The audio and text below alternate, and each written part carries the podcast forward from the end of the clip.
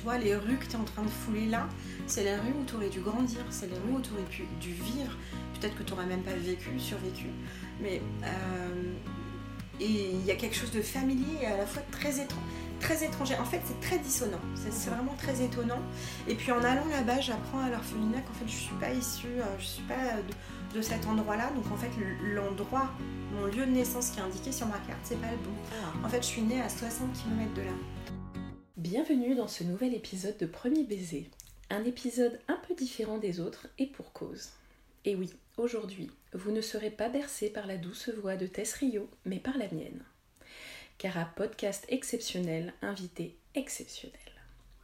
Elle me fait l'honneur de bien vouloir me confier son premier baiser pour passer cette fois-ci de l'autre côté du micro. Alors à nouveau, bienvenue dans ce nouvel épisode de Premier baiser. Je suis Nathalie D'Angelo et aujourd'hui j'ai le plaisir de recevoir Tess Rio.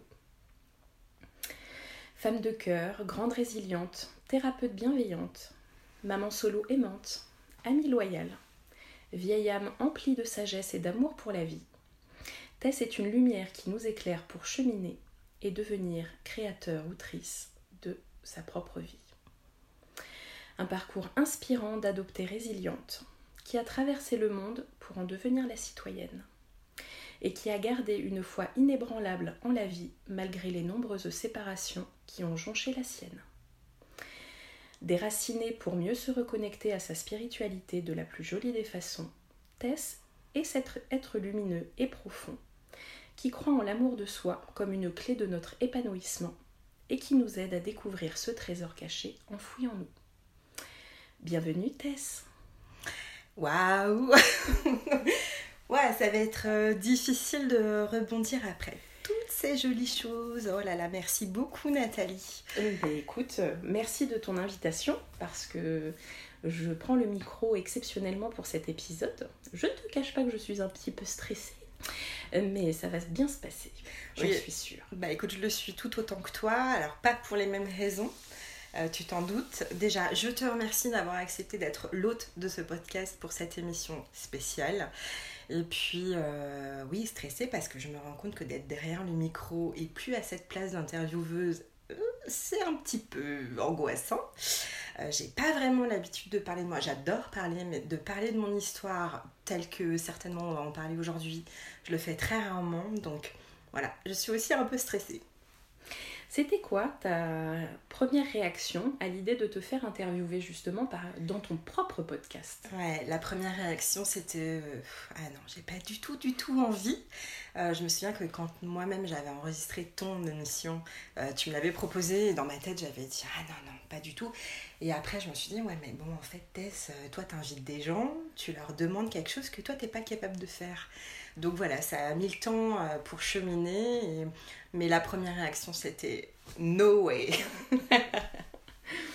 Alors on va hum, repartir en arrière, puisque c'est un voyage dans le temps que premier baiser. Euh, on va aller regarder un petit peu le contexte familial dans lequel tu as grandi, tu t'es construite.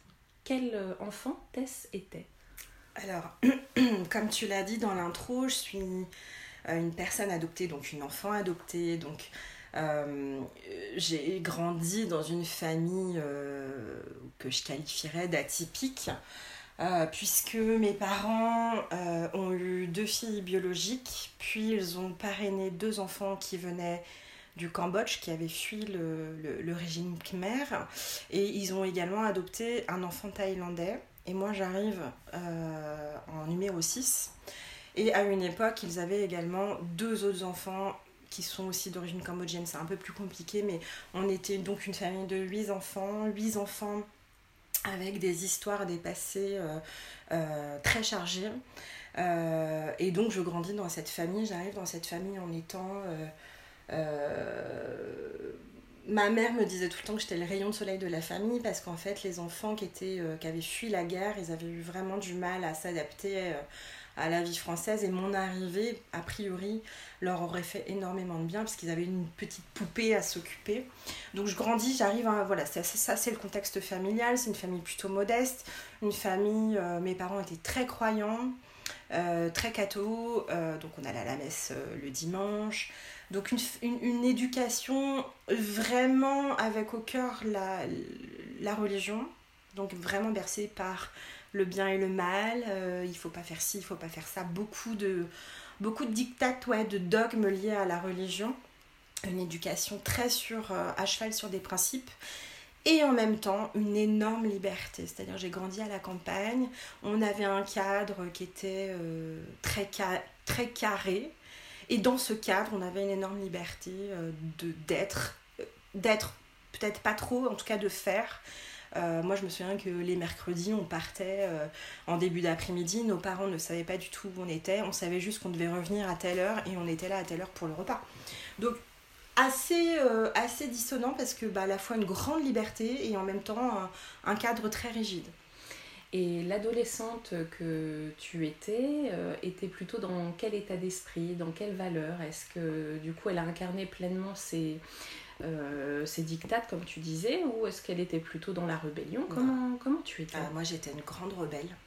J'étais une grande rebelle, très en colère, parce que, ben, évidemment, quand on est une personne adoptée, je dis évidemment parce qu'il y a des grandes lignes qui se, qui, se retrouvent chez les personnes adoptées. Donc l'adolescence, on est plutôt dans la crise d'identité, savoir qui on est, on comprend pas trop, on se détache des parents, c'est une étape qui est importante. Euh, moi, j'avais déjà d'énormes blessures qui n'étaient pas, euh, qui n'étaient pas du tout euh, pensées. j'avais vécu une énorme blessure aussi enfant parce que j'ai vécu la perte de mes deux petits frères qui, qui, qui, sont repartis vivre en fait dans leur famille biologique à eux. c'est un événement en fait qui a été un non-événement dans notre vie, donc on en, pas, en tout cas dans la mienne, on n'en discutait pas, etc. Et pour moi, c'était un gros traumatisme. Donc beaucoup de colère, de, voir que dans cette famille où on adoptait plein d'enfants, il y en avait deux qui pouvaient être euh, renvoyés du jour au lendemain, en se disant peut-être qu'inconsciemment, ben, peut-être je serai la prochaine. Voilà. On savait qu'il y avait des statuts un peu différents. Et rebelle parce que, ben, parce que j'avais énormément besoin d'amour. Euh, je ne dis pas que je ne recevais pas du tout d'amour, c'est que j'avais un besoin tel euh, de recevoir de l'amour qui n'était jamais comblé en fait que cet amour-là, j'allais, moi, le chercher beaucoup à l'extérieur de ma famille. Donc j'étais beaucoup, beaucoup, dès, dès que l'occasion se présentait, j'étais pas chez moi. J'étais avec les amis, les copains, euh, voilà. Et, euh, et euh, ce cadre-là, ce côté autoritaire, ça va avec un peu la blessure d'abandon. Hein. je rejetais, moi, ce cadre autoritaire qui était très, très compliqué à, à, assimiler, à comprendre et à adopter. Et puis, j'avais le sentiment de ne pas être dans le bon nid. Euh, donc euh, ben, je cherchais des nids à l'extérieur de chez moi. Alors justement, en parlant de chercher un nid à l'extérieur et de cette, ce, ce, ce, besoin de rechercher l'amour à l'extérieur, comment s'est déroulé ton premier baiser?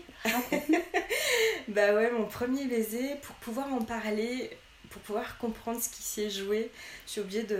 Je, vais raconter en fait la première fois où je tombe amoureuse d'un garçon. Ah, ah. Et en fait, je tombe amoureuse très tôt d'un garçon, j'ai 6 ans. Comment s'appelait-il? Est-ce que tu t'en rappelles? Bah oui, bah oui je, me, je me souviens très bien de son prénom. Euh, et en fait, ce garçon-là, je le rencontre quand j'ai 6 ans. Je me souviens encore de la première fois où je le vois. Il a 3 ans de plus que moi, donc il faudra que j'attende de rentrer en CE1 pour me retrouver dans la même cour d'école que lui. Et puis de nouveau en sixième, j'arrive en sixième et lui il est donc en troisième. Et ce garçon-là, j'étais mais folle amoureuse de lui. Euh, je ne pensais qu'à lui, je ne vivais que par lui, puisque grande amoureuse, éternelle amoureuse.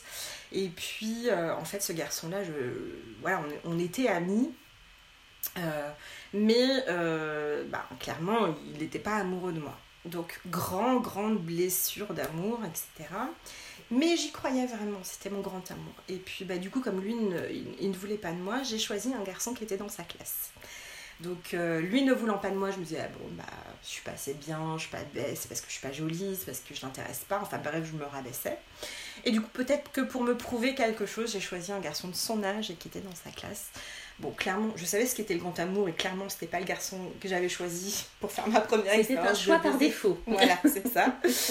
Euh, en plus, euh, c'était assez drôle parce que ce garçon-là, donc le deuxième garçon que j'ai choisi pour, euh, pour, pour, faire cette expérience, il avait participé aux chiffres et les lettres junior, donc c'était l'intello de la classe. Le nerd.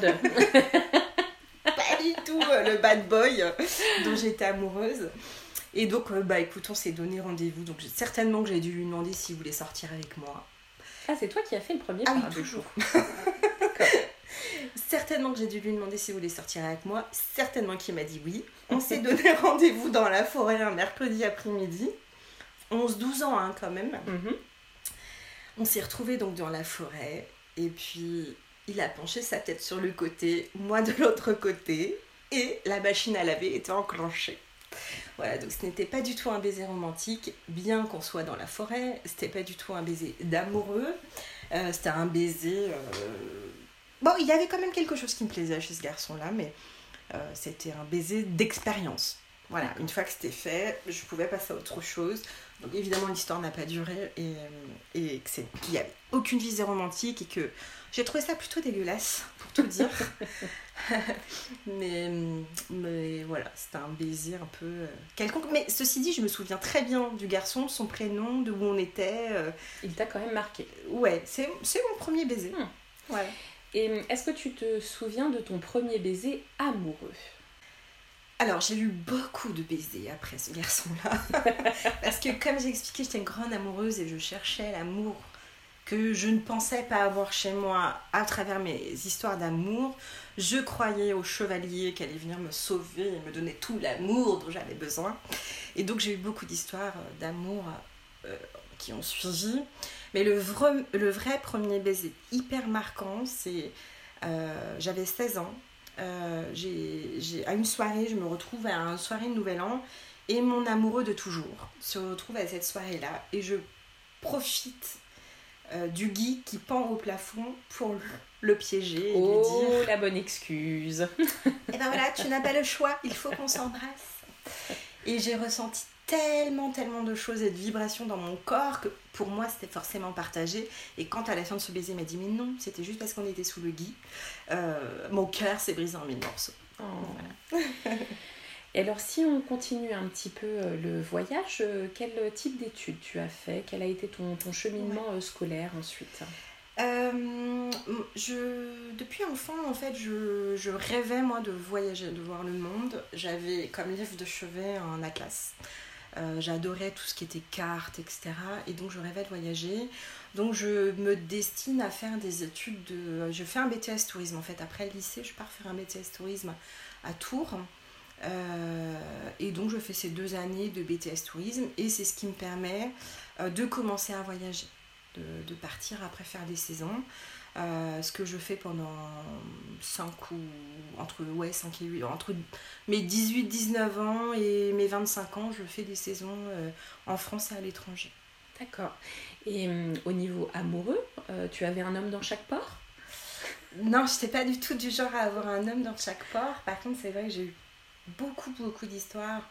Euh, en fait en, en, en- en- en créant cette émission Premier baiser me suis- j'ai été chercher la résonance chez moi Et j'ai compris, en fait, j'ai j'ai compris quelque chose, c'est que le baiser, et c'est pour ça que, voilà, certainement il y a un lien avec ça, j'ai compris que le baiser me connectait, en, fait, en tout cas quand il est fait avec une personne, euh, voilà, qui, qui, qui, qui, a où il y a un écho, ou une, une vibration particulière, le baiser me connecte à plus grand que moi. Et donc, comme je cherche cette connexion, en tout cas, à l'époque, cette connexion-là, je la trouvais dans, dans les baisers, dans les histoires d'amour, etc.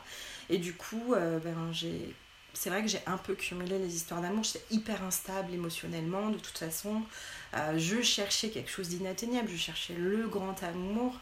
Et, et quand il se présentait, parce que j'a- j'avais un peu un schéma de, de, de relation amoureuse, euh, comme j'ai cette blessure d'abandon, je cherchais l'homme qui ne m'abandonnerait jamais. Donc le garçon qui était fou amoureux de moi. Et, mais sauf que moi, c'était pas, c'était pas, pas très souvent réciproque en fait. Je cherchais la sécurité. C'est un vrai sujet chez moi, la sécurité. C'est ça que je recherchais. comme, euh, comme souvent chez les adoptés, malheureusement. Exactement. Euh, je le disais en préambule, tu es une euh, maman euh, solo. Euh, comment s'est passée la rencontre avec le papa de ta fille? Eh bien, oui, la rencontre avec le papa de ma fille, eh ben, c'est pareil. Un, À l'époque, je travaillais en hôtellerie, donc j'avais fini de faire les saisons, j'avais envie de stabilité, j'avais envie de construire. Parce que bah, tu parlais des séparations récurrentes dans ma vie, des grandes, grandes séparations. Bah, j'avais choisi, malgré moi, un métier de séparation. C'est-à-dire que je travaillais en club de vacances, je me liais avec des gens pendant une semaine, voire 15 jours, des fois très fort. On n'était pas à l'époque des réseaux sociaux, donc les liens perduraient pas dans le temps. Et chaque fin de semaine, on se disait au revoir, adieu, souvent même. Donc euh, à un moment donné, j'ai eu besoin de construire, besoin de, de, me poser aussi. 25 ans, bon, c'était aussi des étapes de la vie. Donc j'arrive sur Paris et je choisis un métier, euh, je choisis de travailler en hôtellerie. Donc pareil, hein, encore des séparations, mais disons que les clients y reviennent un peu toutes les semaines, hein, c'est un hôtel bureau. Et donc je rencontre le papa de ma fille quand je travaille à l'hôtel. Je fais les, les journées du week-end, du samedi et du dimanche à l'époque, et lui fait les nuits du samedi et du dimanche. Donc ça a créé un peu de proximité. Effectivement.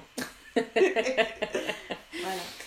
Euh, il me semble que après, cette, euh, enfin, après le début de cette euh, relation, il y a eu un événement très marquant dans, dans ta vie. Est-ce que tu souhaites que nous l'évoquions euh? Bah, c'est un Oui, je, je, je, pense que tu fais référence au décès de maman, tout à fait. de ma maman, de ma mère. oui, en fait, c'est aussi ce qui a, qui a certainement joué dans ma relation avec, avec le papa de ma fille. C'est que assez rapidement, ma, ma mère tombe, tombe gravement malade. Et, euh, euh, et, donc bah, je vais moi l'accompagner dans la maladie. Euh, j'ai eu la chance et le bonheur de pouvoir l'accompagner jusqu'à son dernier souffle. un des plus beaux moments de ma vie, c'est paradoxal, mais c'est vrai que quand on accompagne quelqu'un qu'on aime fort jusqu'à son dernier souffle, il se passe des choses qui sont au-delà du disciple. Et, euh, et c'est un événement ouais, qui, a, marqué ma vie parce qu'il y a eu un avant, un après forcément. Euh, perte incommensurable, perte immense. Je vais mettre beaucoup, beaucoup d'années à, à m'en remettre, même si sur le moment je ne m'en rends pas vraiment compte.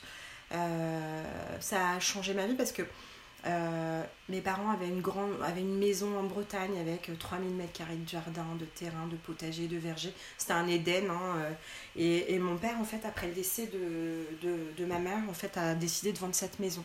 Donc pareil, tu vois, ce petit oisillon que j'étais, même si j'étais adulte à cette époque-là, ben, perte encore de repères, de racines, de voilà, d'ancrage.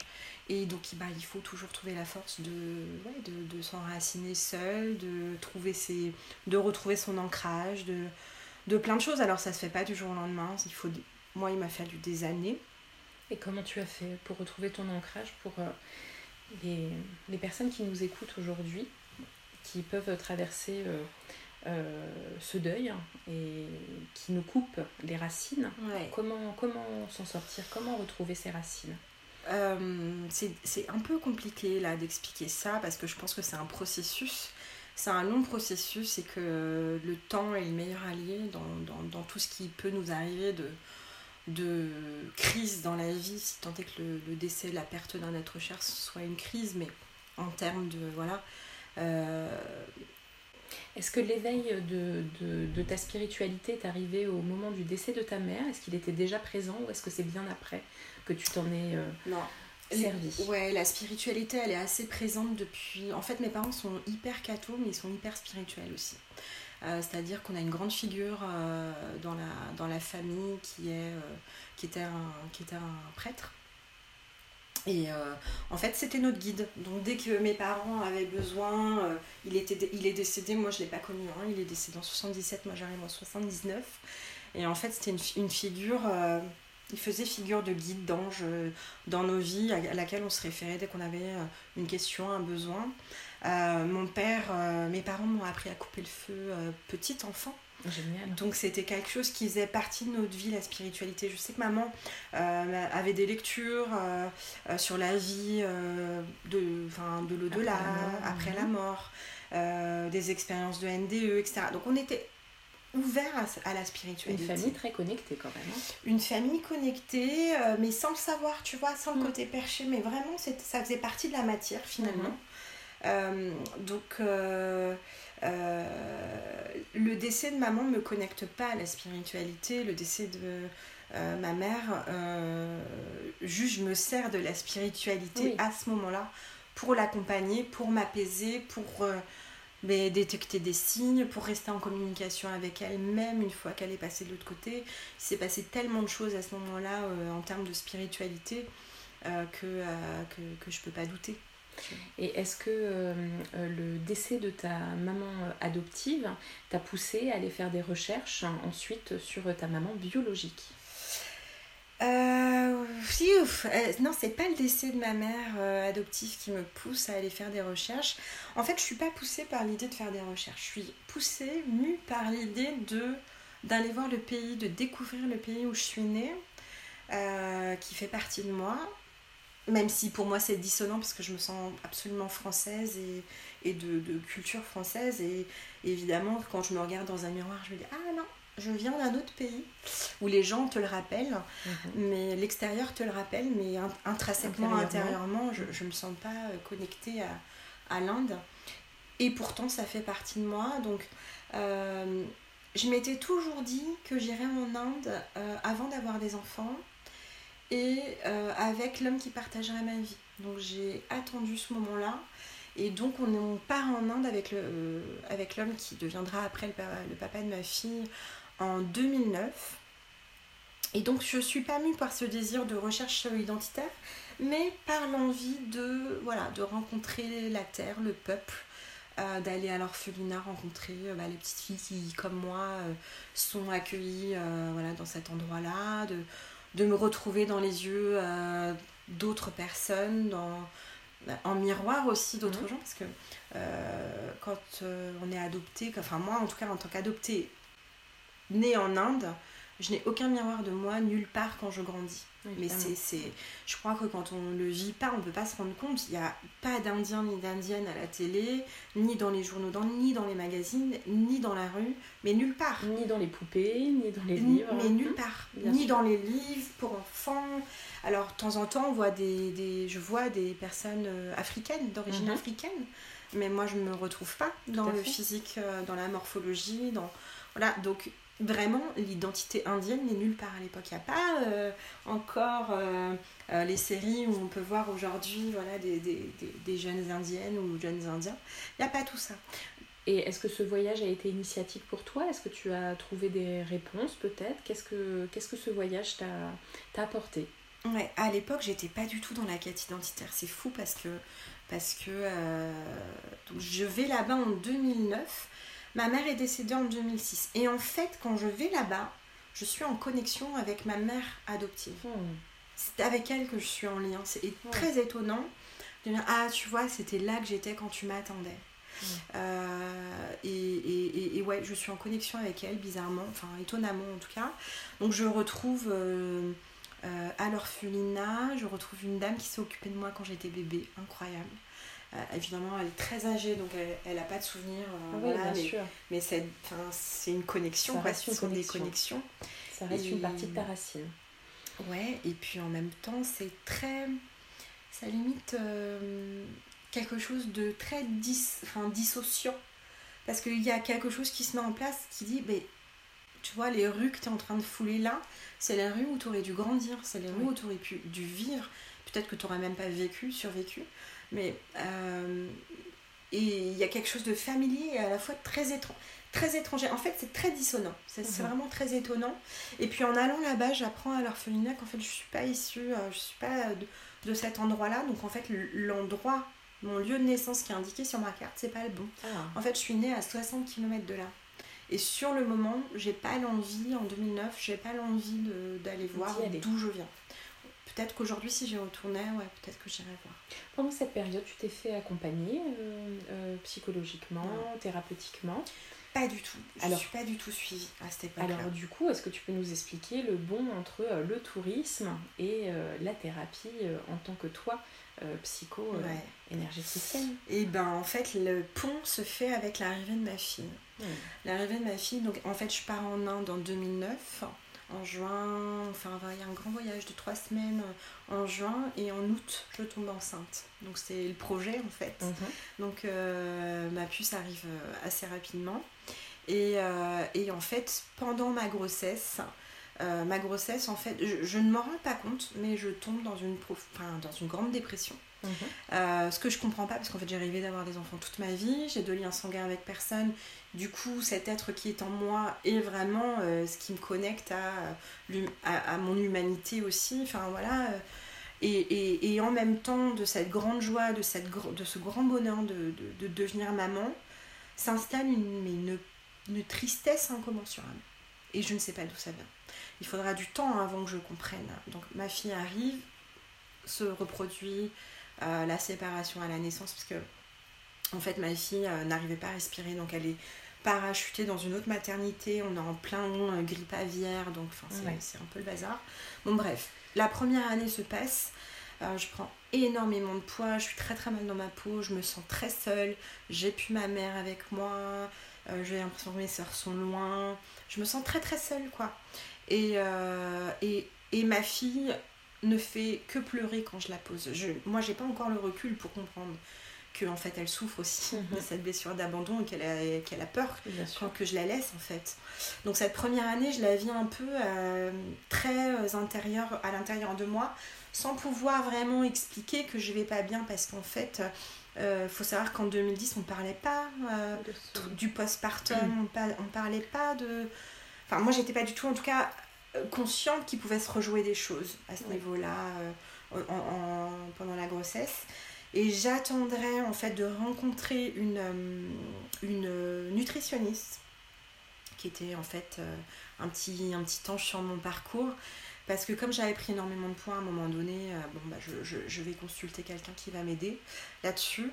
Et en fait, elle, la première, c'est elle la première qui m'explique que pendant une grossesse, il se rejoue des choses en transgénérationnel, que certainement j'ai revécu des choses de ma, grossesse de ma mère, que au niveau cellulaire il se passe des choses. Enfin, c'est la première fois que j'entends ce vocabulaire-là et elle me conseille d'aller consulter une thérapeute qu'elle connaît, etc. Et euh, j'irai consulter euh, cette thérapeute, mais en couple. Parce qu'après l'arrivée de, de, notre fille, en fait, les premiers problèmes de couple euh, commencent, à, commencent à se faire sentir. Euh, et donc on décide d'aller consulter une thérapeute. Et c'est cette thérapeute-là qui un jour me dit euh, que ce serait euh, super que je participe à ce qu'elle appelle, ce qu'elle met en place, en fait un stage naissance. Donc voilà, il, se passe quand même du temps entre l'arrivée de ma fille et tout ça, parce que je pense que ça, le, stage naissance arrive 2-3 ans après. Ma fille doit avoir 3-4 ans. Et donc je participe à ce stage naissance. Euh, qui va bouleverser ma vie, puisqu'il y aura un avant et un après. Euh, tu dirais que c'était une sorte de renaissance Ah bah de toute façon, en fait, c'est un stage naissance qui est autour du terme de la naissance, mhm. où on revit notre naissance, vraiment étape par étape, en matrice. Enfin voilà, je ne vais pas rentrer trop dans les détails. Et donc du coup, je revis ma naissance, ce qui me permet de réparer des choses chez moi, de comprendre aussi d'autres choses et surtout des situations dans lesquelles je suis enfermée. Euh, et du coup, à la sortie de ce, stage, ma vie en sera bouleversée. Euh, ça me permet de reconnecter aussi avec ma fille parce que pendant ces trois ans avec ma fille, j'étais dans un lien plutôt d'intendance plutôt que dans un lien de cœur à cœur et d'amour. Donc je vais réinvestir aussi euh, cette relation avec ma puce. C'est simple, au sorti de ce stage naissance, j'arrive à Paris, donc chez moi, prends ma fille, on se déshabille toutes les deux, on fait on prend un bain mhm. et je fais ce pot à pot que j'ai pas pu faire au moment de sa naissance. Et là déjà tu vois il se passe des choses euh, incroyables et il y a plein de choses qui se sont réparées. Magnifique. Mm. Euh, et comment alors tu en es venue à toi devenir euh, thérapeute? Bah, ça va se faire aussi en plusieurs étapes. C'est-à-dire que ben, moi, cette thérapeute-là qui a été sur mon chemin, Muriel, que, j'embrasse fort et qui a changé, qui a vraiment changé ma vie, vraiment, quand je suis grande, j'ai envie d'être elle, quoi. Euh, je trouve ça fabuleux de pouvoir accompagner les gens. C'est une femme qui est capable de. Enfin, voilà, je trouve ça hyper beau, quoi. Mais je, rêve de ça sans, sans me dire que c'est permis pour moi et sans me dire que euh, je peux accéder à ce genre de profession. C'est pas que je me dis que c'est pas pour moi, c'est que simplement je, n'accède même pas au fait de me dire j'ai ok c'est possible, mhm. exactement c'est possible. Euh, et du coup c'est un processus. Donc euh, moi suite à donc ce stage naissance j'ai quand même euh, quitté Paris du jour au lendemain, quitté quitter euh, voilà, cette vie parisienne, mon job euh, euh, avec le papa de ma fille, on s'est séparés, quitter la ville dans laquelle j'habitais depuis 16 ans pour venir m'installer à la campagne où je, où je suis aujourd'hui. Et, et donc besoin de reconnexion avec la nature, besoin de reconnexion avec un rythme plus lent, mhm. besoin de reconnexion avec les gens, besoin de, besoin de reconnexion au sens large. Mhm. Et puis euh, et puis au contact d'une personne que j'ai rencontrée ici, je développe mes capacités de magnétisme.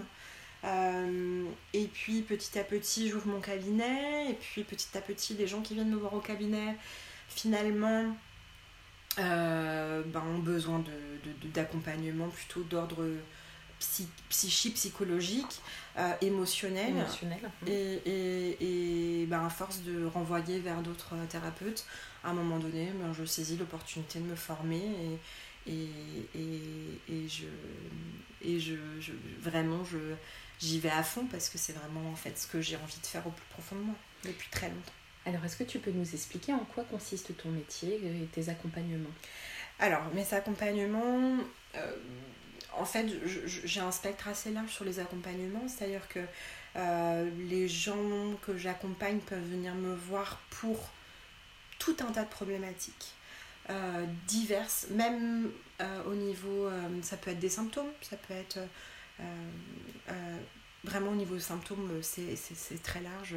Personnes qui viennent me voir pour vaginisme, pour candidose, pour arrêter de fumer, pour compulsion alimentaire, pour, vraiment plein de choses, ou d'ordre émotionnel, vraiment parce qu'ils sont conscients qu'ils ont des blessures, des mécanismes qui les desservent aujourd'hui et qu'ils ont envie de se libérer et, de, de, se départir de tout ce qui les plombe, euh, qui ont des blocages. Euh, voilà, et du coup, entre, ensemble, on va faire un travail de.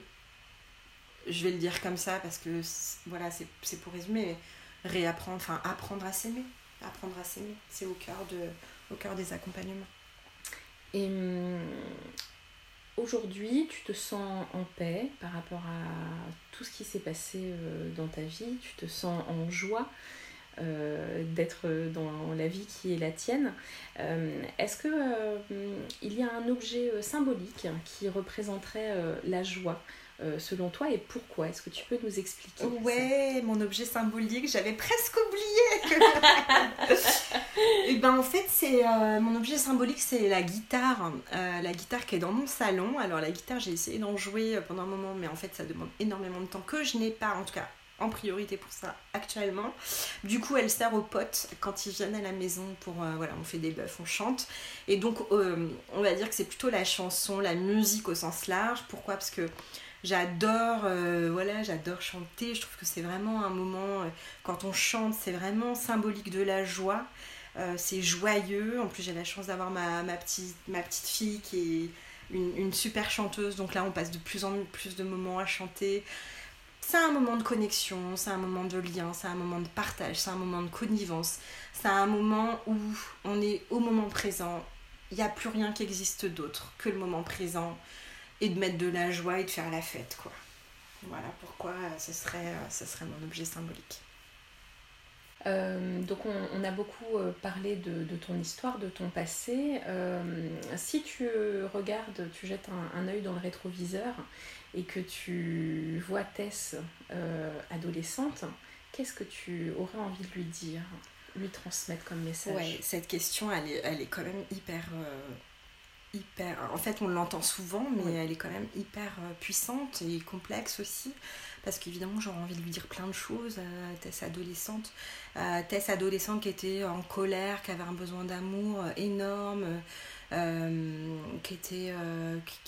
qui, croquait la vie malgré tout, parce que, j'ai toujours été cette personne euh, pleine de vie, euh, confiante en, voilà, en, avec cette foi, euh, cette, envie de vivre et de réussir. Réussir quoi, je sais pas, mais. Et, du coup, je lui dirais, mais allez, c'est bon, respire, tu peux t'apaiser, tu vas prendre des claques dans la vie. Parce que la vie n'est pas un long fleuve tranquille. Néanmoins, tu as toutes les ressources, tu as toutes les capacités en toi pour traverser cette vie du, mieux que, tu peux. Euh, les, moments durs sont aussi euh, riches de cadeaux et de trésors et, et, tu sauras déballer les paquets euh, qui te sont offerts par la vie. Donc vas-y, avance, avance, continue. Je, je, lui dirais quand même, ne perds pas trop de temps à chercher tout cet amour à l'extérieur. parce que bah, tout est en toi. Tout est en toi. On va clôturer cette émission comme tu as l'habitude de le faire, en finissant par euh, une utopie. Quelle serait pour toi ton utopie qui te permettrait euh, euh, de, puiser ton énergie à l'intérieur et de, de faire ressortir le meilleur. Ouais, cette question aussi, je me rends compte qu'elle est, qu'elle est sacrément costaud parce que bah, la thèse rebelle est toujours, vit toujours à l'intérieur de moi et, et, en fait, euh, il y a un mélange de colère et de tristesse quand je pense, euh, quand je pense à ce qu'on est en train de faire de, de, cette planète et de ce monde. Donc mon utopie, elle serait tournée vers euh, la, la, Terre. et mon utopie, ce serait de remettre du sacré, du sacré pour la nature. Le sacré, c'est pas quelque chose de perché, c'est comprendre qu'on n'est pas séparé de la nature que la planète, elle, nous offre toutes les ressources dont on a besoin et que au nom de la croissance et au nom de, de plein de choses, on est en train de sacrifier la Terre, la planète, la santé. Euh, voilà, la croissance n'a plus de sens. Et hum, donc, si j'avais une utopie, ce serait de remettre de la sagesse, de la conscience euh, et de remettre du sacré voilà, au cœur de nos vies euh, et, de comprendre qu'on n'est vraiment pas séparé de la nature, qu'on en fait partie et que bah, comme tout microcosme, on a besoin des uns des autres et que nous sommes connectés les uns aux autres. Autant nous sommes connectés en tant qu'être humain et parfois c'est compliqué de, le conscientiser, de, de, le ressentir dans sa chair, autant on est connecté aux arbres, euh, à la terre, euh, au ciel, euh, enfin voilà, vraiment à ça. Et puis, donc ça c'est pour le collectif, et puis pour le, vraiment au, niveau de, des rapports humains, et eh ben, mon utopie aujourd'hui serait qu'il n'y ait plus de rapport de force entre les, êtres humains au profit de la douceur, du lâcher-prise, de l'accueil de l'autre. De la bienveillance. Voilà, ce serait merveilleux.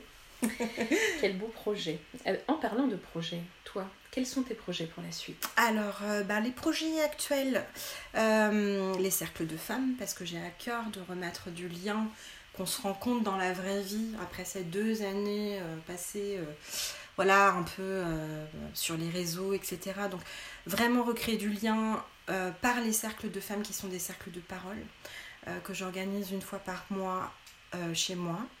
donc ça c'est ta façon de remettre du sacré absolument c'est la quotidien oui parce que le sacré en fait comme je dis c'est pas quelque chose de perché le sacré c'est en fait c'est la connexion c'est la connexion tout simplement, euh, des êtres les uns avec les autres et avec la nature. Donc oui, c'est une façon de, remettre du sacré. J'organise euh, aussi des ateliers. Le prochain atelier sera sur les émotions. Euh, il aura lieu en ligne le samedi 1er octobre. donc là, on peut s'inscrire sur l'événement Facebook que j'ai créé. Pourquoi les émotions? Parce que je pars du principe que pour pouvoir être correctement en lien avec les autres, c'est important de se comprendre important de comprendre comment on fonctionne, important de comprendre ce qui se passe en nous. Et donc pour ça, comme on nous a jamais appris vraiment à, décoder, à, dialoguer avec nos émotions, ben voilà, je commence par les émotions. Euh, et je certainement je ferai d'autres ateliers. En tout cas, celui-là aura lieu le samedi 1er octobre en ligne, donc c'est accessible au maximum de personnes.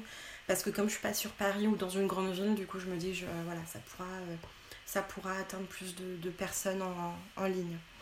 Et bien entendu, tes consultations en cabinet ou en visio, mm. est-ce que tu peux nous dire où est-ce qu'on peut te trouver? Oui, alors on peut me trouver sur Facebook, sur euh, Welcome to Test Energy, on peut me trouver sur Instagram également, donc Tess Rio, thérapeute psychocorporelle, énergéticienne. Et puis, bon, je suis sur tous les sites voilà, de, thérapeutes à Annette. il suffit de taper sur Google et on me trouve. Et puis sinon, je remettrai tous les liens dans la description. Et alors, pour finir ce joli podcast, qu'est-ce qu'on peut te souhaiter? Eh bien, on peut me souhaiter que ça continue, euh, que, voilà, que ça continue, que qu'il euh, y ait beaucoup de connexions, de vibrations, de liens avec les gens, de partage, de moments comme ça, euh, hors du temps qui devraient faire partie intégrante de la vie en fait. Il est temps de dire au revoir à nos auditeurs, auditorices, et de dire au revoir euh, à Tess Et ouais Merci Nat, merci à, voilà, aux gens qui écouteront ce podcast. Et puis ben, on se retrouve euh, en tout cas une, euh, au prochain cercle de femmes. Au prochain cercle de femmes, sur les ondes d'ailleurs, ou à la maison, ou en ligne. Merci Tess. Merci Nat. Je ne pouvais pas résister à l'envie de terminer l'émission par un morceau de guitare joué et chanté par mon ami Cyril, habitué des bœufs dans mon salon. Alors je vous quitte avec ce petit bonus et je vous dis à bientôt.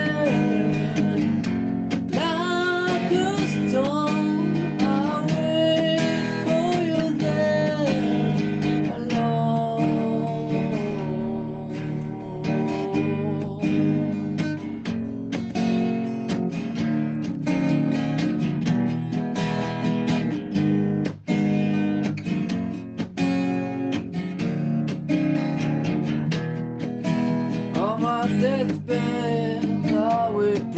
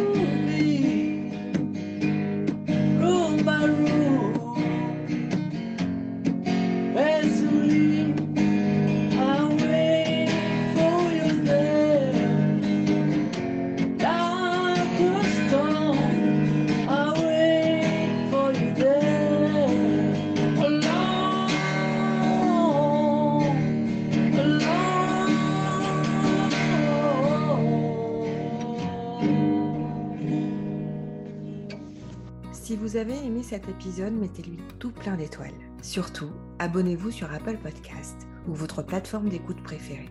Si ça vous plaît, parlez-en autour de vous. Partagez les épisodes sur vos propres réseaux. Vous pouvez me suivre sur mes réseaux sociaux.